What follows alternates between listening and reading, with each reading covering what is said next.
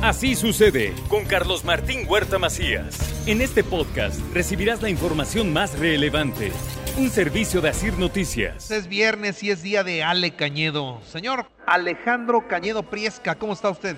Mi querido Carlos Martín, muy buenos días. Un saludarte aquí desde un lugar increíble del Centro Histórico de Puebla. Vine aquí con un compañero y amigo que ya conoces bien a desayunar a Casona María, pero mientras estaba yo ansioso de poder participar en lo que más me gusta hacer en la semana, que es estar en Así Sucede con Carlos Martín Huerta. Eso. Muy bien, Ale, ¿hoy a dónde nos vamos? Hoy vamos a hablar de un tema que también está publicado en las redes de carlosmartinhuerta.com, que habla de la necesidad de viajar y también voy a hablar de la noche de museos y de lo que celebramos en Puebla. Porque mira, Carlos Martín, antes de la pandemia, el sector realmente turístico estaba un poco desgastado, la baja de, pero no era por la baja de turistas y tampoco por el caso promedio, porque había muchas miles de personas en el mundo que viajaban, pero había una fatiga en algunos destinos turísticos importantes europeos, en la cual era, no era raro escuchar que los propios visitantes ya no querían turistas, y había quejas, y decía que los turistas se volvió algo como turismofobia. Y eso era algo que nos dimos cuenta que estaban equivocados en esa ciudad. Porque eh, la reconversión de una ciudad, el uso de los espacios públicos, es mejor siempre por, a través de la aplicación de los propios y de los extraños que son los turistas.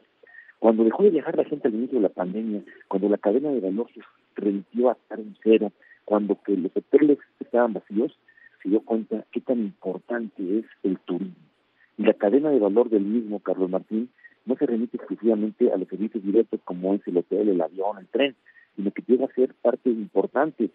Vendedores de artesanías, proveedores de servicios, a lo mejor alimentarios, proveedores de químicos para las albercas.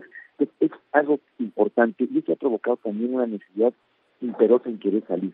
Todavía la pandemia no termina, pero creo yo que ya estamos a punto de volver a tener un medio de viaje mayor, porque las personas van a acabar de dejar de comprar cosas para su casa, donde ya no van a querer estar tanto tiempo, y van a querer salir al mundo a comérselo y a disfrutarlo.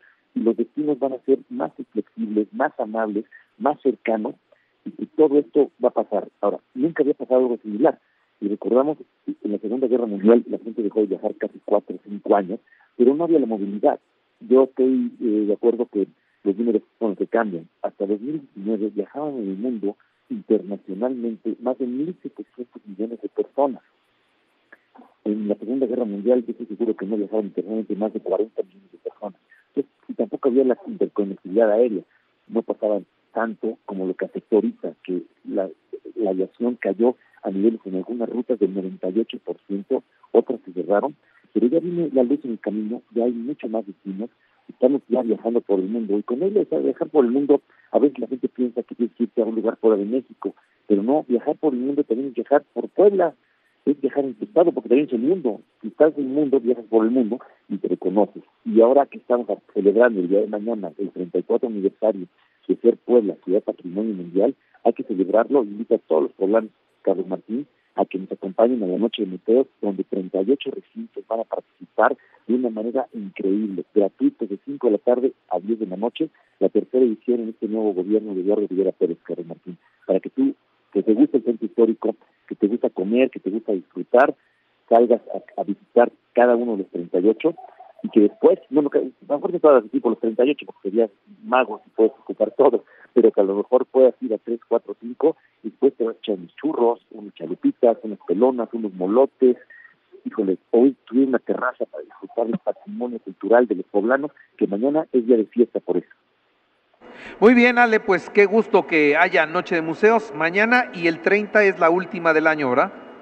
Exactamente, mañana 11 de diciembre y luego la última del año y cuarta de este periodo con de Rivera Pérez, el municipal, sería el, el, para fin de año, para que los que tengan visita de sus parientes, que ya no sepan qué hacer con los que llegaron de lejos, no, tenemos un lugar increíble, una ciudad que es un museo y que ahora tenemos desde motivos para celebrar esa recuperación que viene con todo. La gente va a querer viajar con todo.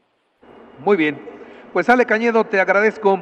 Eh, ya tendremos oportunidad de platicar de lo mal que está el aeropuerto de la Ciudad de México. Llegué de San Francisco el lunes a las cinco y media de la mañana y pude salir del aeropuerto a las siete y media de la mañana.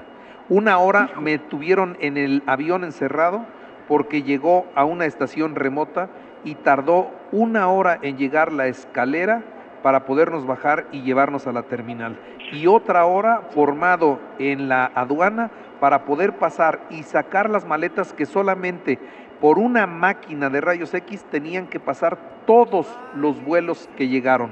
Era una locura. El aeropuerto de México está dando un servicio pésimo. Se perdieron muchos de los que venían en ese avión, se perdieron sus conexiones, estaban desesperados y pues háganle como quieran, es lo que nos dijeron ahí en el aeropuerto. Dice, no se puede de otra manera, así fue, así les tocó y así es. ¿Qué te parece? Y venía un aeropuerto, un aeropuerto de clase mundial como es el aeropuerto de San Francisco, ¿no?